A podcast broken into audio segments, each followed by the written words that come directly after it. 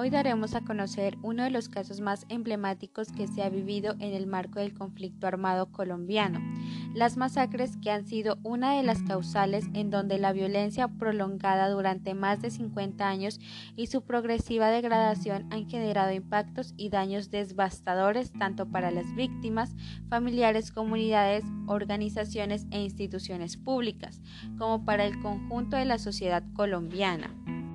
Las masacres, que ha sido una de las violaciones de derechos cometidas en el marco del conflicto armado, asociada a matanzas, exterminio o carnicería, las cuales se define como el homicidio internacional de cuatro o más personas en el estado de indefensión y en igual de circunstancias de modo, tiempo y lugar, y que por consiguiente se distingue por la exposición pública de la violencia. Es perpetrada en presencia de otros o se visibiliza ante otros como un espectáculo de horror. Es producto del encuentro brutal entre el poder absoluto del actor armado y la impotencia absoluta de la víctima. La palabra masacre lleva más de 100 años enlutando al país. Hoy es una equívoca señal de que los territorios, la muerte ronda y el Estado falta.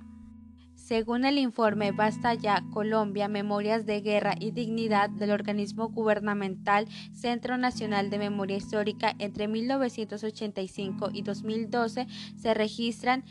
1.982 casos de masacres que dejaron 11.751 víctimas. Los grupos paramilitares realizan el 58,8%, las guerrillas el 17,3%, la fuerza pública el 8%, grupos armados no identificados el 14% y un 1% por unión de militares y paramilitares.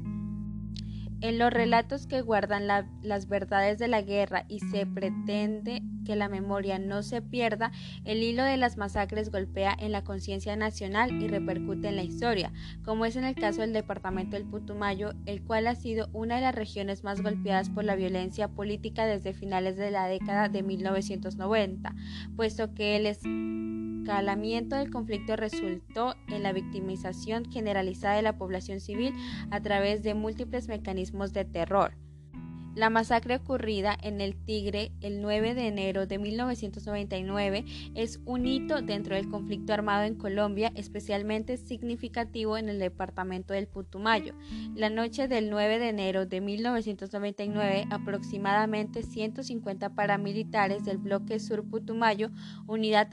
adscrita al bloque central Bolívar de las Autodefensas Unidas de Colombia, irrumpieron en la zona urbana de la Inspección de Policía El Tigre en el Bajo Putumayo, Valle del Guamués, bajo la amenaza de exterminar a auxiliares de la guerrilla, guerrilleros y milicianos, donde asesinaron a 28 personas. Con esta acción los paramilitares buscaban confrontar a la guerrilla y recuperar territorios